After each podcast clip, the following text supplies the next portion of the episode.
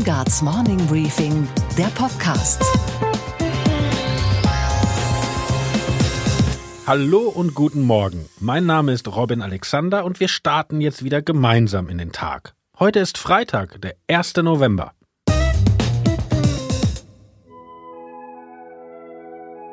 Ja, es gibt sie noch. Gute Nachrichten für die gebeutelte SPD. Franziska Giffey darf überraschend ihren Doktortitel behalten. Die Freie Universität Berlin hat gestern die Entscheidung getroffen zum Prüfverfahren anlässlich meiner Dissertation. Und das Präsidium hat mit dieser Entscheidung Klarheit geschaffen. Es ist ähm, entschieden worden, dass ich den Doktortitel zurecht führe. Und das bedeutet, mit dieser Klarheit kann ich meine Arbeit als Bundesfamilienministerin weiter fortsetzen. Und das werde ich auch mit großer Freude und mit Engagement, so wie in den letzten vergangenen Zeiten der Amtszeit auch weiter gerne machen. Die Freie Universität Berlin erteilt ihr lediglich eine Rüge. Kurzum, statt eines Debakels gibt es nur eine kleine Schramme. Und plötzlich, so scheint es, steht der Frau wieder eine ganz große Zukunft bei den Sozialdemokraten offen. Nur, wie soll die aussehen? Denn dass die Frau, die den Sprung von der Bürgermeisterin in Berlin-Neukölln direkt ins Familienministerium geschafft hat, ein großes Talent ist, das ist bekannt. Aber leider ist der Zug, SPD-Chefin zu werden, gerade abgefahren, denn die erste Runde der Urwahl ist ja schon vorbei. Dabei wollte Giffey eh nicht, also nicht wirklich. Oder doch? Bei Anne Will in der ARD sagte sie vor einiger Zeit, wir reden auch immer über Vereinbarkeit von Familie und Beruf. Genau. Und das ist für mich auch eine persönliche Frage. Ja? Ich habe einen neunjährigen Sohn. Deswegen kann man da nicht einfach so sagen, ja klar. Aber ein Nein klingt auch anders. Äh, wissen Sie, ich, Fakt ist, jetzt tritt sie erklärtermaßen nicht mehr an. Was sind die Perspektiven? Möglichkeit 1. Sie geht als Kanzlerkandidatin der SPD bei der nächsten Wahl ins Rennen und verliert. Denn Giffer ist trotz allem nur ein Mensch und kann nicht zaubern. Möglichkeit 2. Sie bleibt im Ministerium, empfiehlt sich dort weiter durch gute Arbeit und Charisma und hofft auf eine große Chance in fernerer Zukunft. Sie ist erst 41 und kann noch warten. Möglichkeit 3. Sie geht in die Berliner Landespolitik zurück und bemüht sich um den Posten der regierenden Bürgermeisterin. Der amtierende Michael Müller hätte große Probleme, sich parteiintern gegen sie durchzusetzen. In diesem Amt könnte sie als zupackende Frau glänzen und ebenfalls warten, bis die Bundespartei nach ihr ruft. Fazit, die SPD kann eine junge ostdeutsche Politikerin wie sie in jedem Fall sehr gut gebrauchen, die die Partei endlich wieder versöhnt. Und das ist, glaube ich, etwas, was immer in Politik auch wichtig ist. Wir müssen erklären können, was wir tun. Wir müssen es vermitteln können. Und wir müssen für diejenigen da sein, denen es vielleicht auch nicht so gut geht. Und wenn einer wirklich Hilfe braucht, dann ist es wohl immer noch die SPD. Unsere Themen heute. Die CDU ist verwirrt. Die Integrationsstaatssekretärin in NRW, Serap Güler, erklärt uns, warum sie von der thüringischen CDU erwartet, nicht mit der AfD zu reden, auch wenn der dortige Vize-Fraktionschef genau das erwägt. Dann nehme ich das auch als persönlichen Angriff auf meine Person und auf meine Geschichte in diesem Land wahr. Und da habe ich eine ganz klare Position und Haltung zu, auch wenn sie sich gegen einen Parteikollegen richtet. Und wir sprechen mit eben jenem CDU-Fraktionsvize im Thüringer Landtag, Michael Heim, über die AfD und warum er eine Koalition nicht für alle Zeit ausschließen will. Der immer gleich lautende Reflex, dass das alles Nazis wären, den teile ich so nicht. Außerdem berichtet unsere Börsenreporterin Sophie Schimanski von der Wall Street über die Erwartungen der US-Anleger an die neue EZB-Chefin Christine Lagarde. Und wir schauen nach Großbritannien, wo Politik und Verwaltung vielleicht noch beim Brexit an Hokuspokus glaubten, aber nicht mehr in der Medizin. Die CDU hat sich in dieser Woche intern so sehr gerauft, man hätte sie fast für die SPD halten können. Im Ernst, erst die Attacke von Friedrich Merz auf die Kanzlerin nach der Landtagswahl? Ich kann mir schlicht nicht vorstellen, dass diese Art des Regierens in Deutschland noch zwei Jahre dauert bis zum Ende dieser Wahlperiode. Und dann auch noch die Retourkutsche aus Schleswig-Holstein von Ministerpräsident Daniel Günther. Merz begleicht im Moment alte Rechnungen. Da sind einige Herren im Moment unterwegs, die in ihrem politischen Leben das nicht erreicht haben, was sie erreichen sollten. Damit sollten sie aber nicht Parteien belasten, sondern das müssen sie mit sich selbst höchstpersönlich ausmachen. Das gab es lange nicht in der CDU. Die Landtagswahl in Thüringen hat die Partei schockiert. Vor allem das starke Abschneiden der AfD. Wie denkt man bei der CDU im tiefen Westen über das, was da im Osten politisch passiert? Serap Güler ist in Köln politisch zu Hause, arbeitet in Düsseldorf, kommt gebürtig aus Mahl und ist heute CDU-Staatssekretärin für Integration. Einen schönen guten Morgen, Frau Güler. Guten Morgen, Herr Alexander. Sie sind Staatssekretärin für Integration in NRW. Aber bevor wir darüber sprechen, was die Wahlergebnisse im Osten für die Integration im Westen bedeuten, müssen wir erstmal auf Ihre Partei kommen. In der CDU fallen gerade übereinander alle her. Können Sie mal für uns Außenstehende die Gefechtslinien nachzeichnen? Ja gut, man kann das eigentlich in einem Modewort der letzten Tage, glaube ich, ganz gut zusammenfassen. Das Bild, was wir als Partei gerade nach außen abgeben, ist grottenschlecht. Ich finde nicht die Arbeit der Regierung ist es, sondern das Bild, was wir tatsächlich als Partei abgeben. Wir stehen damit nicht alleine da. Aber nachdem die SPD die Phase der Selbstzerfleischung jetzt hinter sich hat und mit der Selbstfindung beginnt, sind wir tatsächlich in der Phase der Selbstverfleischung angekommen. Und ich glaube, das ist insgesamt etwas, was beim Bürger, beim Wähler und auch bei unseren Parteimitgliedern an der Basis alles andere als gut ankommt. Dass wir jetzt nicht mehr über Inhalte sprechen, die wichtig für die Zukunft unseres Landes sind, sondern uns nur noch mit Personalfragen beschäftigen. Finden Sie nicht, dass die CDU immer öfter wie eine linke Partei klingt, weil die CDU jetzt auch noch erwägt, in Thüringen die Linkspartei oder einen Ministerpräsidenten der Linkspartei zu wählen? Ähm, ist das nicht bei Ihnen in NRW, wo ja viele CDU-Stammwähler auch wohnen, irritiert das die Leute nicht? Denken die nicht, ah, unsere CDU ist zu den Linken übergelaufen?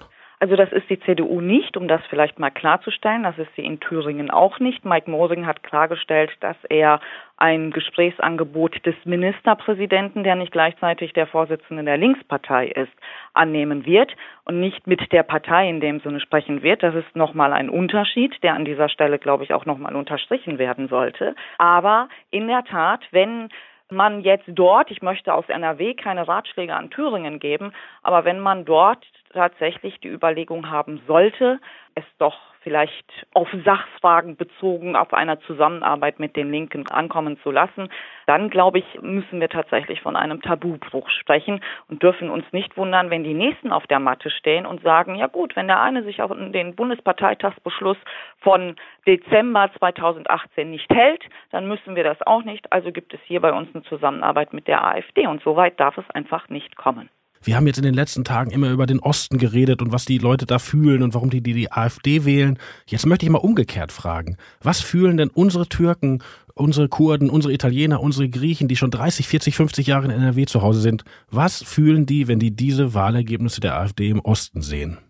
Also erstmal unsere Türken, Kurden, Italiener, Griechen, all die Gruppen, die Sie gerade genannt haben, die seit Jahrzehnten hier leben, sind ein Teil dieser Gesellschaft. Und genauso wie durch unsere Gesellschaft gerade ein Riss durchgeht oder genauso wie wir sagen, es gibt momentan eine Spaltung in unserer Gesellschaft, genauso gibt es diese eben auch bei all den Gruppen, die Sie gerade genannt haben.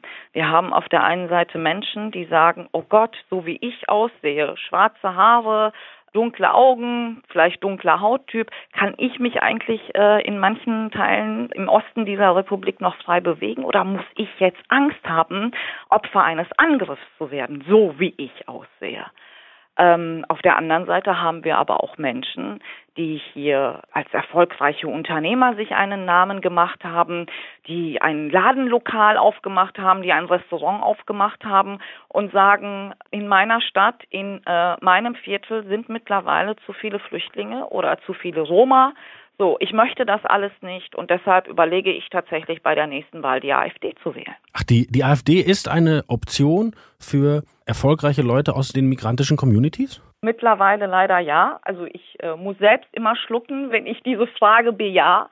Aber wir haben 2017 im Rahmen der Bundestagswahl von unseren Wahlkämpfern, beispielsweise in Duisburg, um das vielleicht an einem Beispiel auch mal festzumachen, die Rückmeldung bekommen, dass es dort Türkeistämmige gab, die an die Wahlkampfstände gekommen sind, übrigens auch äh, russischstämmige, die gesagt haben, nee, das ist mir gerade hier viel zu viel, was in Duisburg abgeht und ich habe ein Geschäft in Marxloh und die ganzen Roma, die da mittlerweile untergebracht sind, machen mir mein Geschäft kaputt. Deshalb werde ich jetzt 2017 bei der Bundestagswahl die AfD wählen. Glaubt man kaum, Aber nochmal, deshalb habe ich damit ja begonnen. Diese Menschen sind Teil dieser Gesellschaft. Und wenn wir von einer Spaltung in der Gesellschaft sprechen, brauchen wir nicht denken, dass das an den Migranten vorbeigeht. Das sind ja weder bessere noch schlechtere Menschen. Andererseits, warum sollten nicht gerade Migranten für eine Politik der kontrollierten Migration sein? Und Sie wissen ja schließlich, worum es geht. Ja, wissen Sie, ich würde, äh, das ist jetzt ein bisschen Schönrederei, Herr Alexander, wenn ich das mal so wiedergeben darf. Es geht bei der AfD nicht nur um kontrollierte Zuwanderung, das mag die Bundespartei behaupten, aber wenn ein, wenn ein Parteivorsitzender 2017 vor der Bundestagswahl namens Herr Gauland sich hinstellt und sagt, eine Person wie Aydan Özos, die damalige Integrationsstaatsministerin für Integration, in Anatolien entsorgen zu wollen, dann geht es hier nicht mehr um kontrollierte Zuwanderung, dann geht es hier ganz klar um Rassismus. So, Menschen entsorgt man nicht. Und Aydan Esos ist genauso eine Deutsche wie ein Herr Robin Alexander oder Alexander Gauland. Oder wenn ein Vorsitzender der AfD in Brandenburg laut einer Berichterstattung sagt, ja, auch Menschen wie Cem Özdemir müssten das Land eigentlich verlassen, dann sprechen wir hier nicht mehr über eine kontrollierte Zuwanderung. Wenn wir das darauf reduzieren oder darauf beschränken wollen, dann ist es ähm, wirklich schön Rederei. Vom AfD-Politiker Nikolaus Fest, der in Berlin sich politisch engagiert, stammt der Satz, wir riefen Gastarbeiter und es kam Gesindel. Sie haben darauf auf Twitter sehr scharf und auch persönlich reagiert. Warum? Ganz einfach, weil es mich wirklich persönlich getroffen hat. Mein Vater kam 63 als Gastarbeiter in dieses Land. Und ähm, ich finde, das ist eine Generation, die es am allerschwierigsten hatte die ja im Gegensatz, wenn ich das vielleicht auch mal direkt vergleichen darf, mit den Menschen, die heute zu uns kommen. Da wurden keine Sprachkurse zur Verfügung gestellt. Da gab es keine Teddybären, mit denen man Menschen irgendwo an irgendwelchen Hauptbahnhöfen empfangen hat. Diese Menschen sind nur zum Arbeiten gekommen oder wurden nur zum Arbeiten geholt. Und das haben sie getan. Zehn bis zwölf Stunden, manchmal sogar länger, am Fließband, unter Tage oder irgendwo auf dem Bau. Wo hat Ihr Vater gearbeitet? Mein Vater hat unter Tage gearbeitet. Es waren fast 35 Jahre in Deutschland. Welche Zeche? Augusta Victoria in Mal. Ah ja. Und ähm, die letzte Zeche des Ruhrgebiets, oder? Nee, die letzte Zeche war äh, Prosper Haniel in Bottrop. Die ist ja im November jetzt geschlossen und das war die letzte Zeche. Mein Vater hat bis Mitte der 90er dann, dann gearbeitet und ist dann in äh, Frührente auch gegangen. Wissen Sie, wenn er heute von seiner Arbeitszeit erzählt, sagt er Ihnen ganz stolz mit seinem nach wie vor gebrochenen Deutsch, 35 Jahre ohne einen Tag krank. So darauf ist er stolz. Und wenn da jetzt jemand kommt und sagt, diese Menschen sind eigentlich nur Gesindel, dann trifft mich das natürlich auch persönlich und mit mir zusammen ganz viele andere meiner Generation, deren Väter überwiegend als Gastarbeiter gekommen sind. Heute für diesen Podcast werde ich gleich auch noch mit Michael Heim sprechen. Das ist der stellvertretende Fraktionsvorsitzende der CDU in Thüringen. Und der hat nach der Thüringen-Wahl gefordert, dass die CDU auch mit der AfD sprechen soll. Ist das eine Position, die Sie nicht teilen, wo Sie aber sagen, die kann man einnehmen? Oder haben Sie damit ein tiefergehendes Problem? Ich habe damit ehrlich gesagt ein tiefergehendes Problem. Also nochmal, wenn man, ich habe Ihnen gerade zwei Beispiele genannt, und ich glaube, die meisten Zitate, die deutlich machen, dass man Menschen wie mich nicht in diesem Land haben will, kann ihnen nach wie vor ein Höcke liefern. Und wenn man dann noch erwägt, mit dieser Person, der diese Fraktion, der diese Partei in Thüringen wählt, eine Koalition einzugehen, dann nehme ich das auch als persönlichen Angriff auf meine Person und auf meine Geschichte in diesem Land wahr. Und das kann ich nicht gutheißen, das kann ich nicht rechtfertigen. Und da habe ich eine ganz klare Position und Haltung zu, auch wenn sie sich gegen einen Parteikollegen richtet. Frau Güler, das war ein interessantes Gespräch. Vielen Dank. Danke Ihnen, Herr Alexander. Wir haben über den Osten gesprochen, aber ich will auch mit dem Osten sprechen. Deshalb habe ich Michael Heim angerufen. Er ist gerade zum vierten Mal in Folge direkt in den thüringischen Landtag gewählt worden. Dort war er zuletzt Vize-Fraktionsvorsitzender der CDU, also der Stellvertreter von Mike Moring. Während Moring sich auf ein Gespräch mit dem linken Ministerpräsidenten Ramelow vorbereitet, schlägt Heim aber das Gegenteil vor. Gespräche mit der AfD, vielleicht sogar eine Zusammenarbeit. Wie er sich das konkret denkt, habe ich ihn im Interview gefragt. Guten Morgen, Herr Heim. Guten Morgen.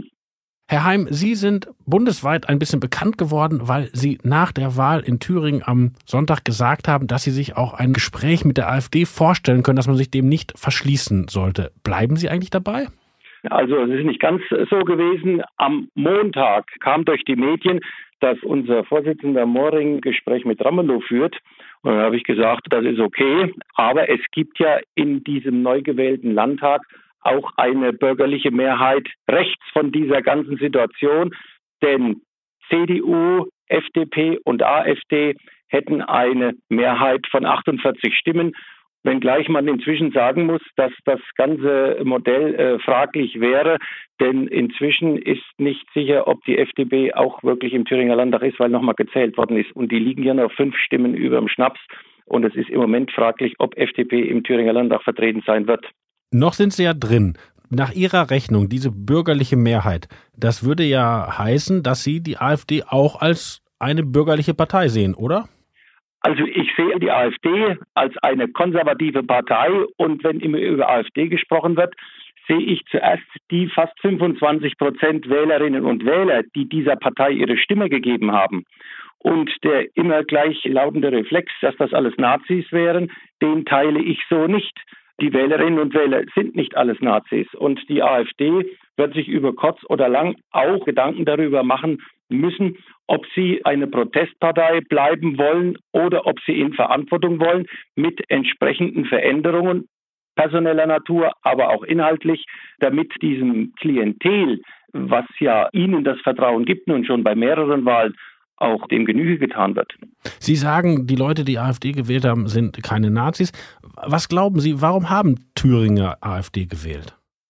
Also für mich ist da der Strauß sehr bunt. Die Leute wählen Protest, weil sie offensichtlich bei den etablierten Parteien nicht mehr das finden und hören, was ihre Erwartungen an die Politik sind. Es ist auch ein Stück weit Verdruss. Ich will das nur mal beispielhaft sagen. Mir ist im Wahlkampf immer wieder gesagt worden, die Themen Migration, Grundrente, Klimapaket, das verstehen die Leute alles nicht mehr. Sie sagen, wir finden uns in der Politik, die ihr macht, nicht wieder. Das sind insbesondere Bundesthemen. Aber der Wähler macht an der Stelle da auch im Wahlkampf von Thüringen keine Unterschiede. Dann würden Sie sich dem Urteil von Friedrich Merz anschließen, der ja gesagt hat, die Große Koalition in Berlin ist grottenschlecht. Also die Große Koalition in Berlin hat uns im Wahlkampf von Thüringen überhaupt nicht geholfen. Also das kann man ganz klar konstatieren. Ich würde gerne nochmal zurückkommen auf die AfD. Die sind ja schon länger im Landtag und Sie ja auch. Das heißt, Sie kennen diese Leute ja. Sind das Abgeordnete, mit denen man zusammenarbeiten kann oder sind das Leute, mit denen man die Zusammenarbeit meiden sollte? Also, die Thüringer AfD hat ja eine Besonderheit und die hat einen Namen, Björn Höcke. Der ist ja nun wirklich national und international durch seine extremistischen Verlautbarungen und Positionen bekannt. Im Übrigen, die Kolleginnen und Kollegen der AfD-Fraktion, die sind so gut händelbar wie Kollegen aus anderen Fraktionen auch. Also das Problem wäre eigentlich der Höcke. Ja.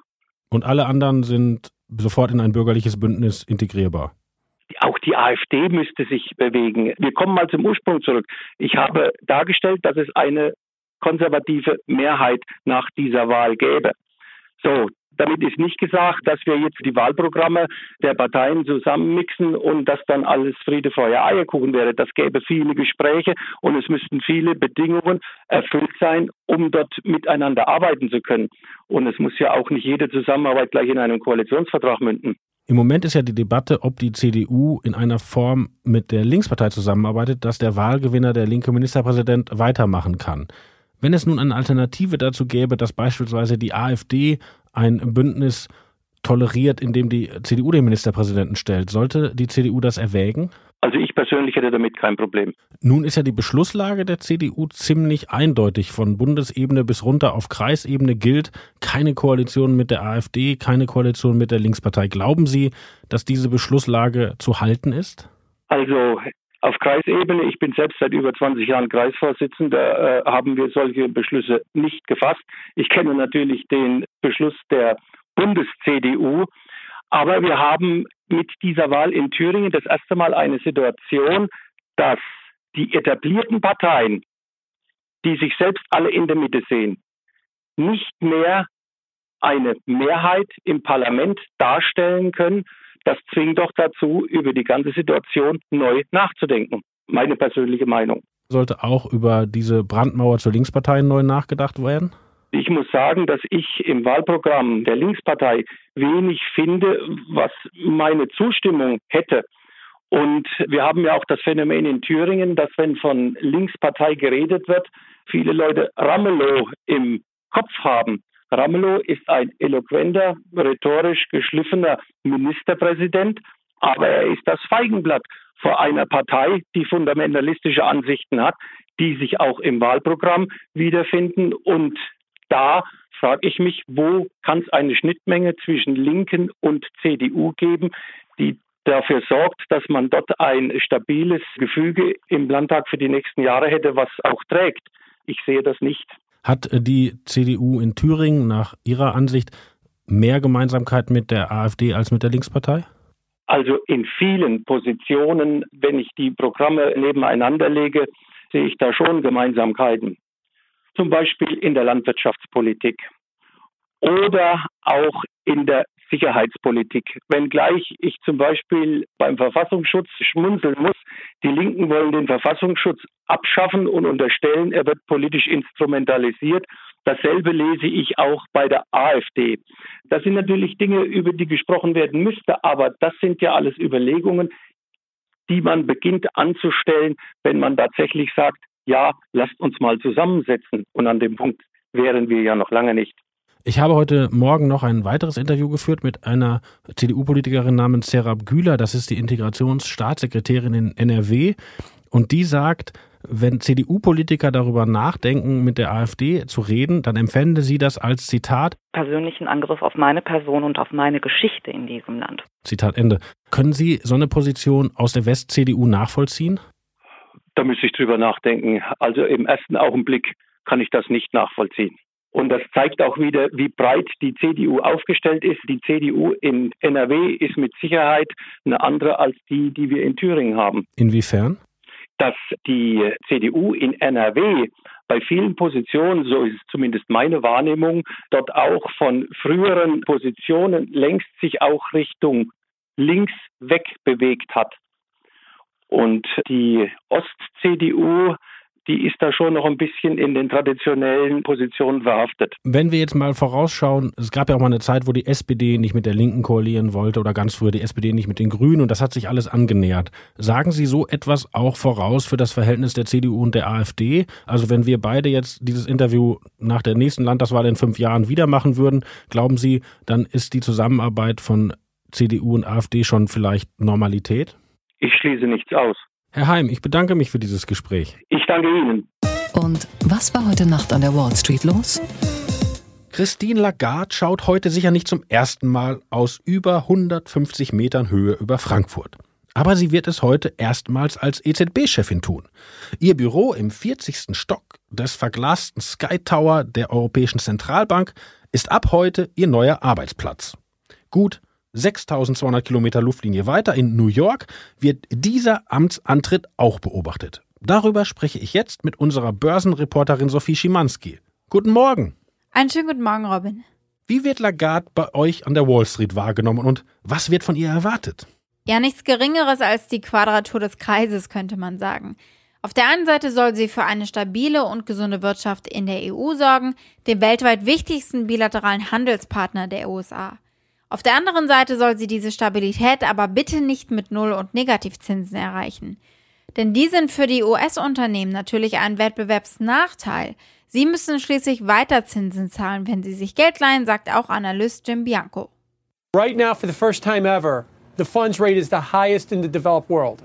If Europe is at zero or negative, there's a bunch of big multinational companies that can borrow at zero in Europe to fund their operations. US only companies don't have that luxury.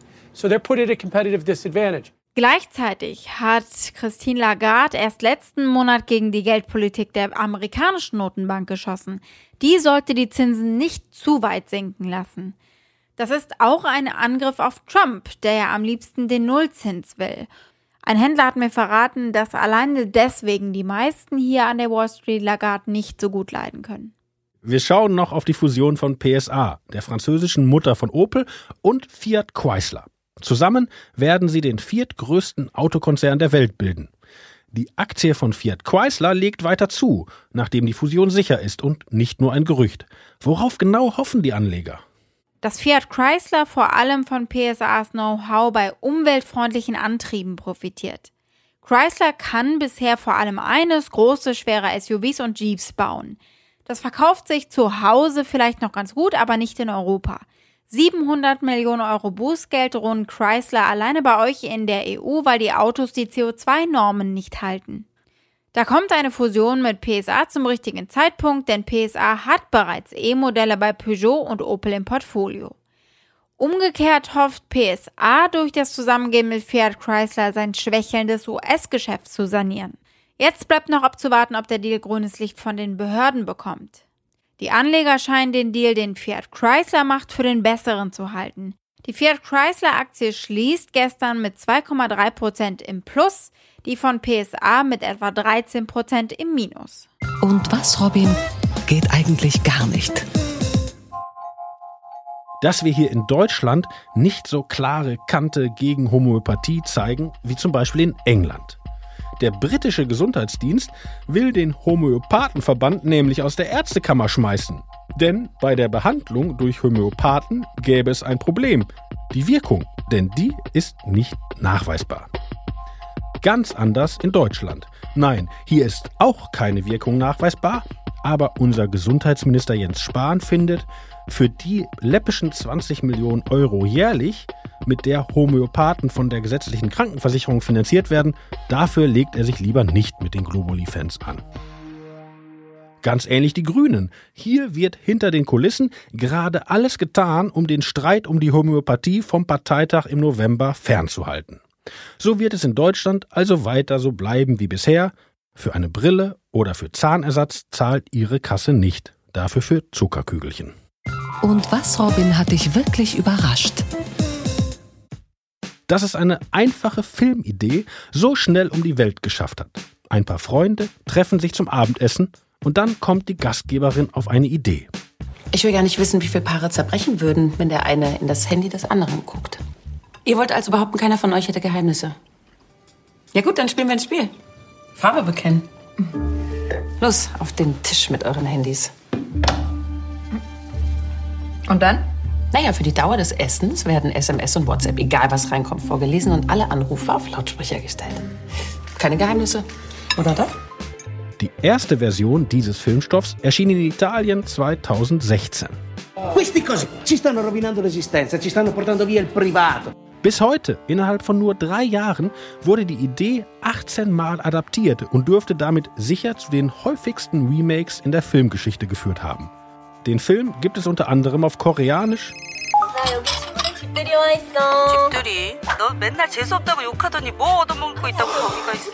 auf Französisch, auf Griechisch. Άρα λέτε ότι κανένας εδώ μέσα δεν έχει κάποιο μυστικό. Μάθαμε τι μυστικά να έχουμε. Γνωριζόμαστε όλοι μας πάρα πολύ καλά πια. und auch unter anderem auf Chinesisch, Russisch, Indisch, Polnisch, Spanisch, Arabisch, Schwedisch, Ungarisch und seit gestern auch in deutschen Kinos unter dem Titel Das perfekte Geheimnis. Alle Handys auf den Tisch, alle Anrufe müssen auf Lautsprecher geschaltet und alle eingehenden Textnachrichten vorgelesen werden. Ein Spiel, das ich mir nur ein einziges Mal für das Bundeskabinett wünschen würde. Ich wünsche Ihnen einen guten Start in den Tag und ein schönes Wochenende. Wir hören uns nächsten Freitag wieder. Ihr Robin Alexander.